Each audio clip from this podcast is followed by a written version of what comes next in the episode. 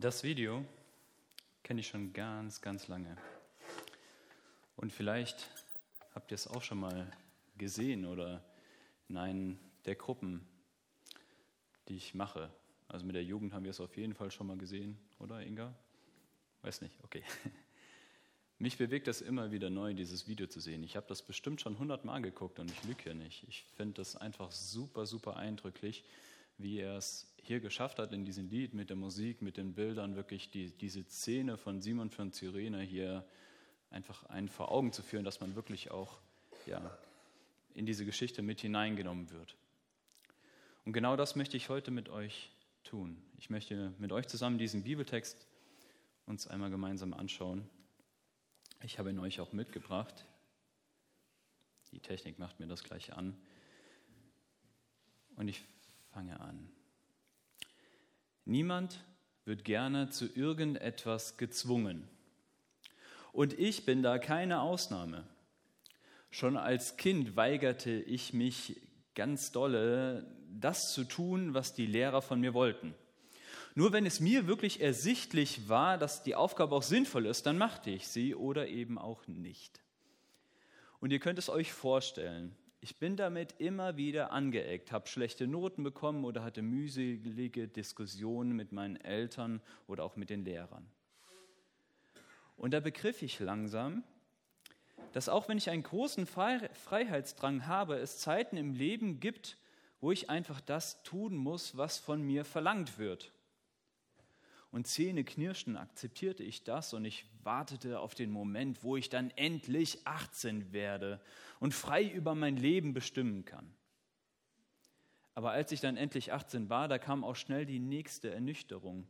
Im Prinzip ändert sich hier gar nichts. Klar, ich kann jetzt jederzeit mit dem Auto irgendwo hinfahren, aber wenn vorher die Fahrwilligkeit meiner Eltern der limitierende Faktor war, so kommt nun ein neuer Faktor hinzu und das sind die Benzinpreise. Und die waren nicht nur damals hoch oder sind nicht nur heute hoch gewesen. Vielleicht kennst du sie auch, diese besonderen Momente, diese besonderen Meilensteine im Leben.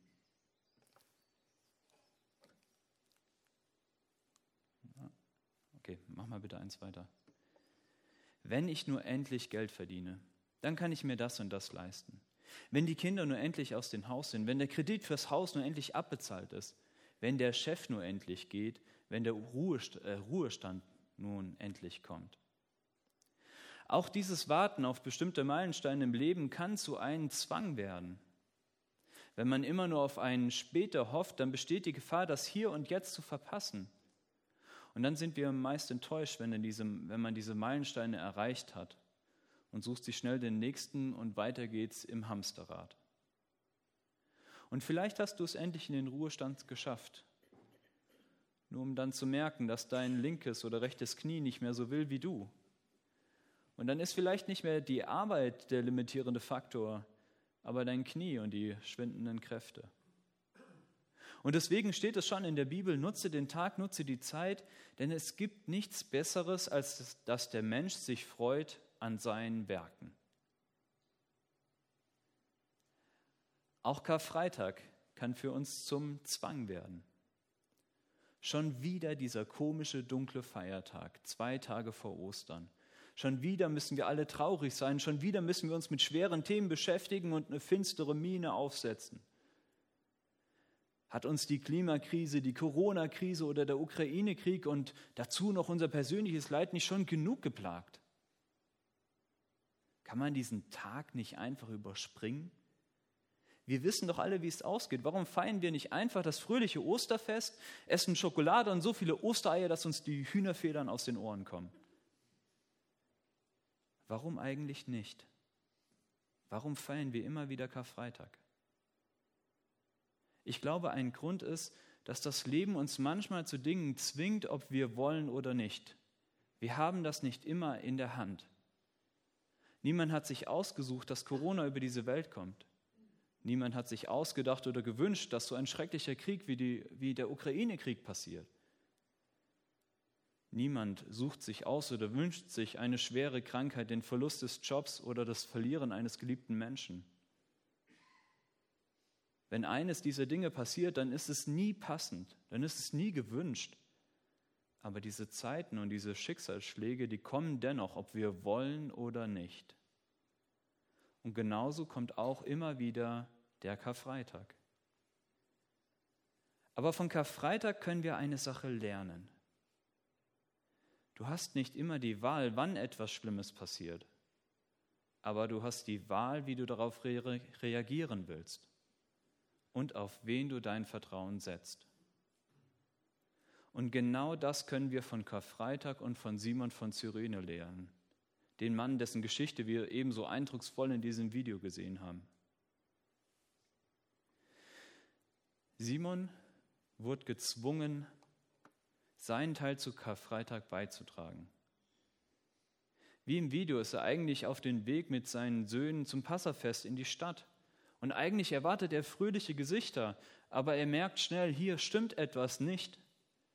Da passiert eine Kreuzigung, die Verurteilten werden durch die Straßen getrieben, die Menge schreit und er will eigentlich mit seinen Kindern am liebsten wo ganz anders sein. Aber dann sieht er auf einmal Jesus, heftig geschlagen am Ende seiner Kräfte, wie er sich abmüht, das schwere Kreuz zu tragen. Und nun kommt der Zwang in Form eines römischen Soldaten, keine Rücksicht auf seine Söhne. You carry his cross. Du trage sein Kreuz. Und er trägt den Balken bis hinauf nach Golgatha. Und dadurch kommt er eben Jesus ganz nahe. Er sieht, wie anders dieser Jesus ist. Er sieht, wie viel Hass ihm entgegenschlägt, aber wie er darauf mit Liebe und Vergebung reagiert. Und am Ende trifft er eine Entscheidung. Auch wenn ich nicht freiwillig in diese Geschichte getreten bin, so hat er jetzt die Wahl und er nimmt Jesus als den an, der er ist. Watch the Lamb, sieh das Lamm Gottes. Ich gebe zu, die Rahmengeschichte, die ist etwas ausgeschmückt. Wir wissen nicht ganz genau, ob es sich so zugetragen hat und wir wissen auch nicht, was weiter aus Simon und aus seinen Söhnen wird. Aber es ist sehr erstaunlich, dass sie hier namentlich genannt wird. Und es deutet darauf hin, dass auch später der Gemeinde bekannt war. Und vielleicht ist auch Rufus einer der Söhne von ihm, der gleiche Rufus, der im Römerbrief erwähnt wird. Aber auch wenn wir das nicht zu 100% wissen, was aus Simon wird, obwohl es sehr wahrscheinlich ist, dass er Christ wurde und sich auch der Gemeinde anschloss, können wir von Simon einiges lernen. Er steht nämlich wie der Zenturio unterm Kreuz oder wie die Frauen, die unterm Kreuz standen oder wie Maria und Johannes für eine Möglichkeit auf das Kreuz und auf Jesus zu reagieren. Das Leben zwingt uns oft in blöde und manchmal auch schlimme Situationen. Wir haben aber die Wahl, wie wir auf die Situation reagieren. Und wir können entscheiden, in wen wir unser Vertrauen setzen wollen. Und das sehen wir an Simon und das sehen wir an Jesus, der diesen Weg ganz bewusst geht. Klar, Jesus wird verhaftet, er wird geschlagen, er wird verhöhnt, er wird ans Kreuz geschlagen, aber Jesus hat sich bewusst für diesen Weg entschieden, den Gott für ihn bestimmt hat zu gehen. Man sieht es an verschiedenen Stellen, aber man sieht es auch hier im Bibeltext, als die Soldaten ihm das Angebot machen, Wein mit Wirre gemischt zu geben. Das war damals eine Tradition. Meistens spendeten dieses Myrrhe und den Wein reiche jüdische Frauen. Es war so ein Zeichen der Barmherzigkeit. Und dadurch wurde der Verurteilte ein bisschen betäubt. Das war ein Betäubungsmittel. Und es erinnert ja auch, obwohl es hier eine ganz andere Szene ist, es erinnert so ein bisschen an Weihnachten, wo die Sterndeuter kamen, wo sie ihnen Gold, Weihrauch und Myrrhe schenken. Aber hier haben wir jetzt eine ganz andere Situation. Und Jesus lehnt es ab. Jesus lehnt es ab, diesen Wein mit dem Myrrhe zu trinken und sich dadurch zu betäuben. Er gibt sich ganz bewusst in diese Situation. Er wird gekreuzigt und sein letzter Besitz, seine Kleidung, wird wie damals üblich unter den Soldaten aufgeteilt. Sie würfeln darum, haben wir auch im Video gesehen. Und damit erfüllt sich die Aussage aus Psalm 22, Vers 19, sie teilen meine Kleider unter sich auf und sie werfen über mein Gewand das Los. Und auch wenn Markus hier die Kreuzigung in aller Kürze nur darlegt, wird sie uns doch ganz, ganz eindrücklich vor Augen gemalt. Nicht nur von Markus, sondern eben auch von Matthäus, von Lukas und von Johannes. Und alle vier malen ein deutliches Bild dieser Szene aus vier ganz unterschiedlichen Perspektiven. Aber wenn wir die Bilder zusammensetzen, dann ergibt sich halt dieses, dieses krasse Bild des Kreuzes an Karfreitag. Und die Beteiligten in der Geschichte, die stehen eben für verschiedene Perspektiven und verschiedene Optionen, wie wir auf das Kreuz reagieren können. Wir haben die Wahl. Wir können so routinemäßig wie die Soldaten reagieren, die Jesus kreuzigten, als wäre er irgendein anderer Verbrecher, einfach Alltag. Schon wieder Karfreitag, schon wieder ein Jahr rum. Na gut, packen wir die alten Osterlieder aus, setzen eine traurige Miene aus und dann ist es schnell wieder vorbei. So könnte man reagieren. Man könnte aber auch spottend reagieren, wie die Passanten damals, die hier vorbeigehen. Die vorübergehen, die den Kopf schüttelten und Jesus verspotteten. Und na klar, das würde keiner von uns machen, weil wir ja alles gute Christen sind. Aber geht es uns nicht auch oft so, dass wir kopfschüttelnd vorbeigehen am Leid, an schlimmen Situationen und am Tod?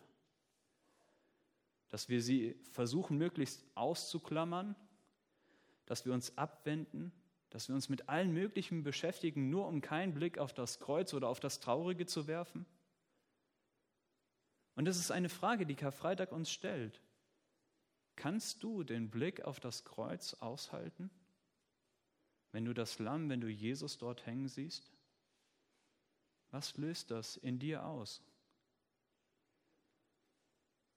Ich, bin, ich möchte ganz ehrlich sein, mir geht es oft so, dass ich den Blick aufs Kreuz, auf alles Dunkle und Traurige, mein Leben, um alles in der Welt vermeiden möchte. Und ich wende ganz viel Kraft und Energie auf, nur um bloß nicht dorthin zu schauen. Dabei liegt in Karfreitag eine ganz, ganz wunderbare Einladung. Schau nicht weg. Wende dich nicht kopfschüttelnd ab. Schau auf das Kreuz, schau auf das Dunkle, das Traurige, das Schmerzende in deinem Leben und lerne von Simon, der zwar gezwungen wurde, auf das Kreuz zu schauen, aber dann eben erkannte, was oder besser wer dort hängt. Jesus, das Lamm Gottes, der sich bewusst entschieden hat, dort zu sein, um deinen Schmerz, deine Trauer und dein Dunkles und dein Leid zu tragen. Wenn wir uns nun aber kopfschüttelnd abwenden, dann wenden wir uns auch von der Einladung Jesu ab. All unser Schmerz, all unser Leid, all unser Trauer und all unser Minus bei ihm abzugeben. Denn Jesus möchte diese Last für dich tragen, damit wir frei werden können, damit wir heil werden können. Und ich liebe hier unseren christlichen Glauben dass er das Minus oder das Schlechte im Leben, dass er das nicht einfach ausklammert oder unter frommen Decken versteckt. Nein, schonungslos, ehrlich, herausfordernd, eindrücklich macht Jesus uns hier das Angebot, alles, alles bei ihm abzugeben und auf ihn zu vertrauen.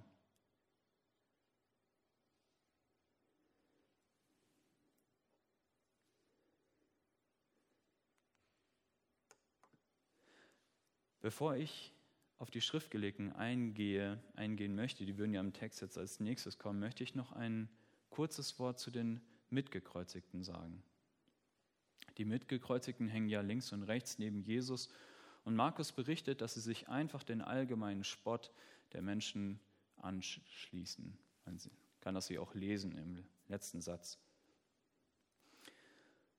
Und auch sie stehen für eine Perspektive oder eine Option, wie ich auf das Kreuz reagieren kann. Und sie stehen für mich für ein Mitläufertun, denn sie schließen sich einfach den Spott der anderen mit an. Eine Sache hat mich an Freitag schon immer erschreckt. Und zwar, wie schnell die Stimmung gekippt ist von Palmsonntag, als alle Jesus noch jubelnd begrüßt haben, hin zu Karfreitag, wo die Menge rief, alle zusammen rief, kreuzigt ihn. Wie schnell diese Stimmung eben gekippt ist. Und klar war es der Plan der Schriftgelehrten und der Führer. Aber dieser Plan hätte niemals geklappt ohne die Mitläufer, ohne die große Menge, die vor Pilatus schrie, kreuzigt ihn, kreuzigt ihn, weg mit Jesus, wir wollen Barnabas. Und nach hier stellt uns das Kreuz uns die Frage, wo sind wir Wo werden wir zu Mitläufern? Wir Deutschen, wir sind Weltmeister im Aufregen über Dinge, über die sich eh schon alle aufregen. Es gab mal so einen Satz, den habe ich mir gemerkt. Wir Deutschen rennen gerne in bereits weit geöffnete Scheunentore Tore mit wehenden Fahnen ein. Und das machen wir wirklich gerne.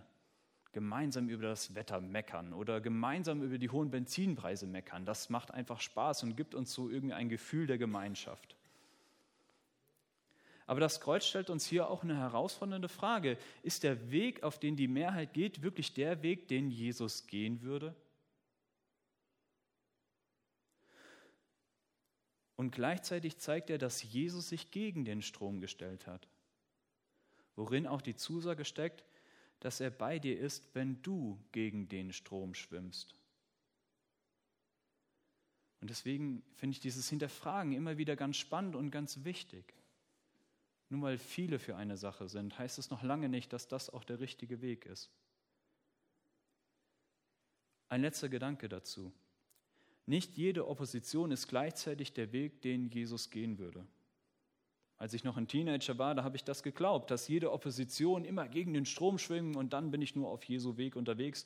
Und deswegen bin ich zum Punker geworden und habe überall Anarchiezeichen hingemalt und dachte, ich tue das Werk Gottes, war es aber nicht. Heute glaube ich aber, dass wir die Verantwortung haben zu prüfen, welchen Weg würde Jesus gehen.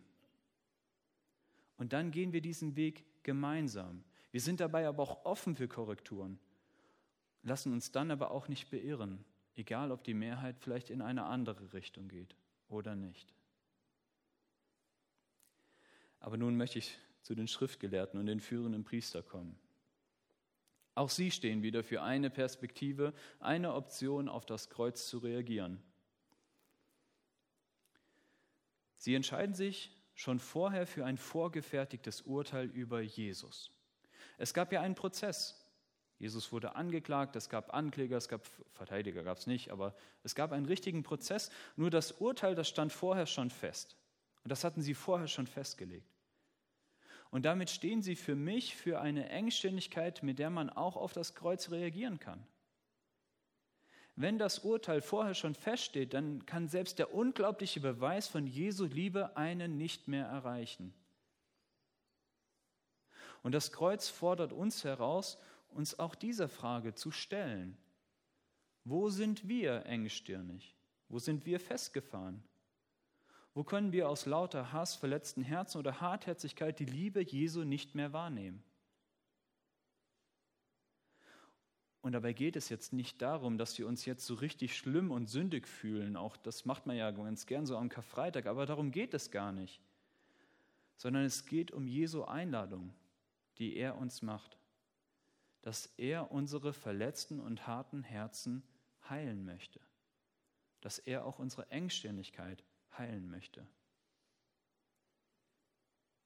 Die Schriftgelehrten sind aber nicht nur deshalb spannend, sondern auch, weil sie durch ihren Spott sich selbst das Urteil sprechen. Sie verspotten ja Jesus und sagen, hey, soll er nur runterkommen vom Kreuz? Und wenn wir das sehen, dass er da runtersteigt, dann glauben wir an ihn. Die Ironie ist, dass das, was Jesus macht, eigentlich viel unglaublicher ist, als wenn er jetzt einfach von dem Kreuz runtergestiegen wäre. Denn dadurch, dass Jesus hier am Kreuz für uns hängt, nimmt er all unsere Schuld auf sich, all unsere Gottverlassenheit. Und er geht diesen einsamen Weg bis zum Ende, bis zu seinem Tod, um damit eben unsere Schuld, unsere Gottverlassenheit und unser dem Tod ausgeliefert sein ein Ende zu setzen. Und das ist viel, viel größer und viel, viel genialer, als wenn er einfach vom Kreuz mal kurz runtersteigen würde. Und durch Jesu Auferstehung ermöglicht er uns ein neues und befreites Leben. Ein Leben, das teuer erkauft wurde durch das Opfer von Jesus, durch seine unglaubliche Liebe.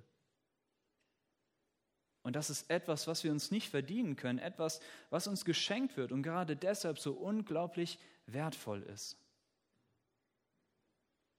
Und deswegen ist nun die spannende Frage, wie reagieren wir darauf? Wie reagieren wir auf das Kreuz und auf die Bedeutung für unser Leben. Und damit nähern wir uns der Frage, die das Kreuz uns stellt.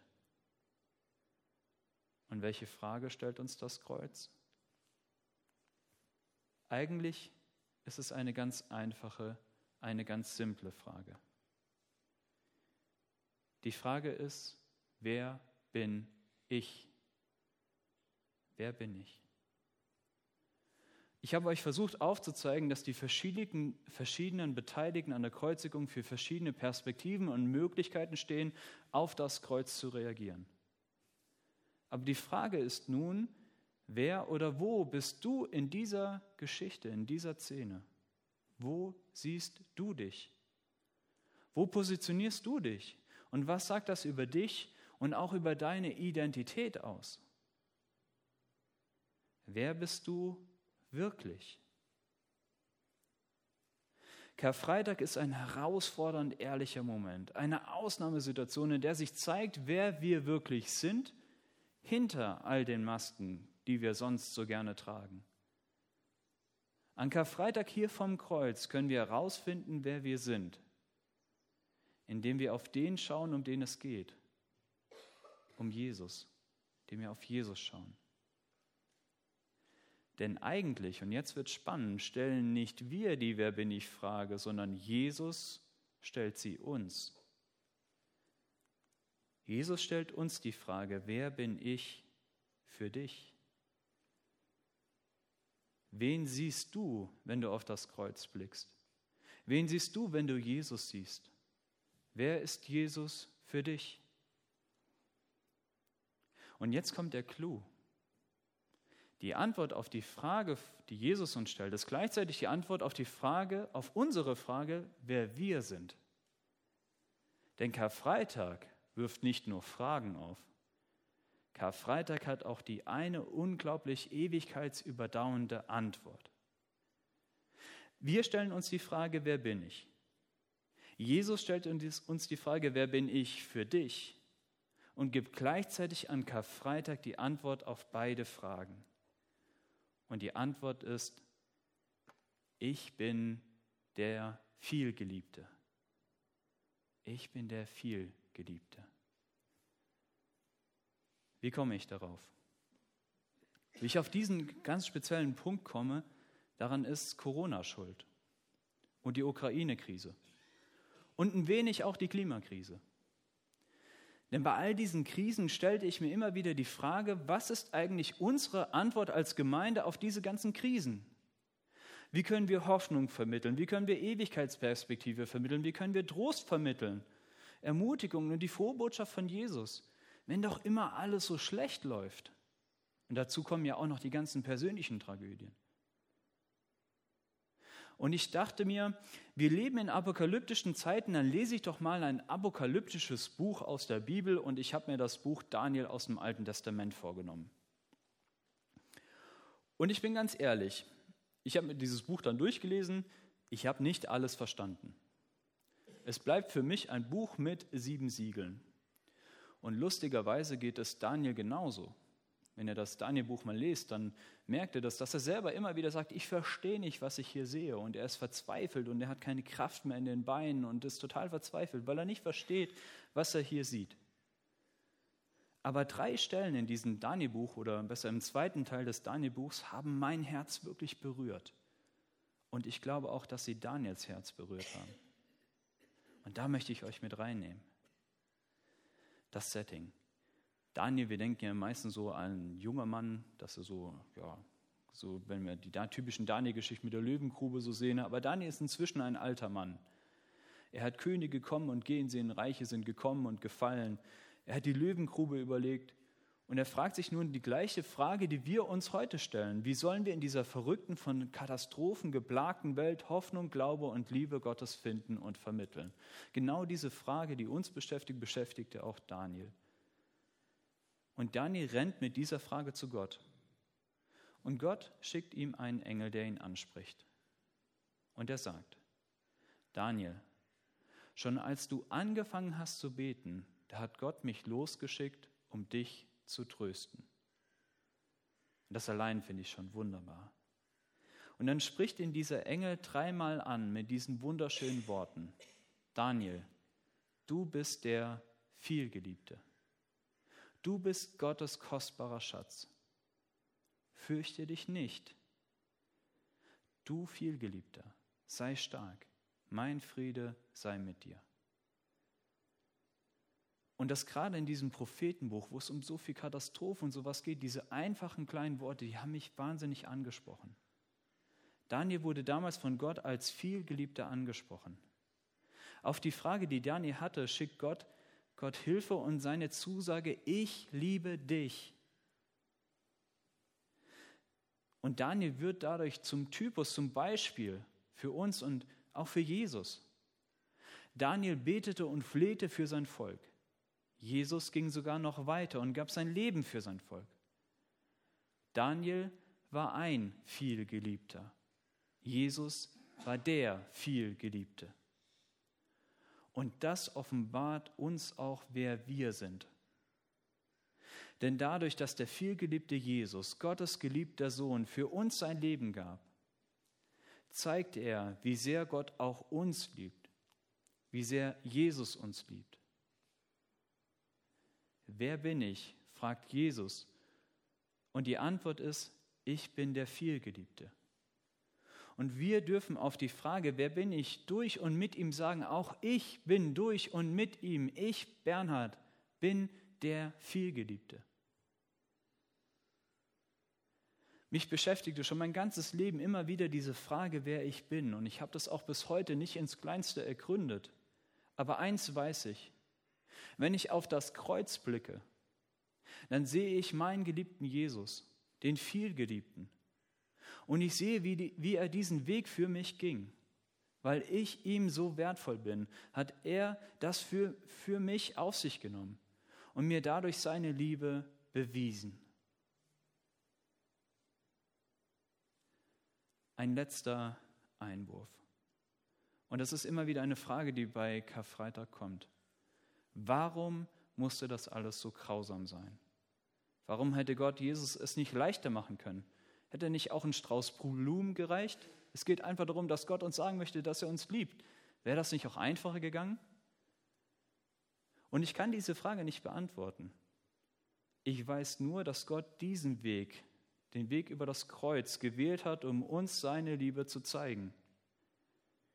Aber eines weiß ich, in meinen dunkelsten Stunden, da reicht mir kein Strauß Blumen. Wenn die Verzweiflung mich zu übermannen droht, wenn ich wirklich nicht mehr weiter weiß, dann kann ich auf das Kreuz schauen und auf das, was Jesus für mich tat. Und ich weiß, mein Gott ist größer, seine Liebe ist größer als alles Leid, als all meine Schuld. Und seine Liebe zu mir steht fest. Ja, selbst der Tod konnte Jesus nicht aufhalten. Und ich darf leben, weil er lebt. Amen.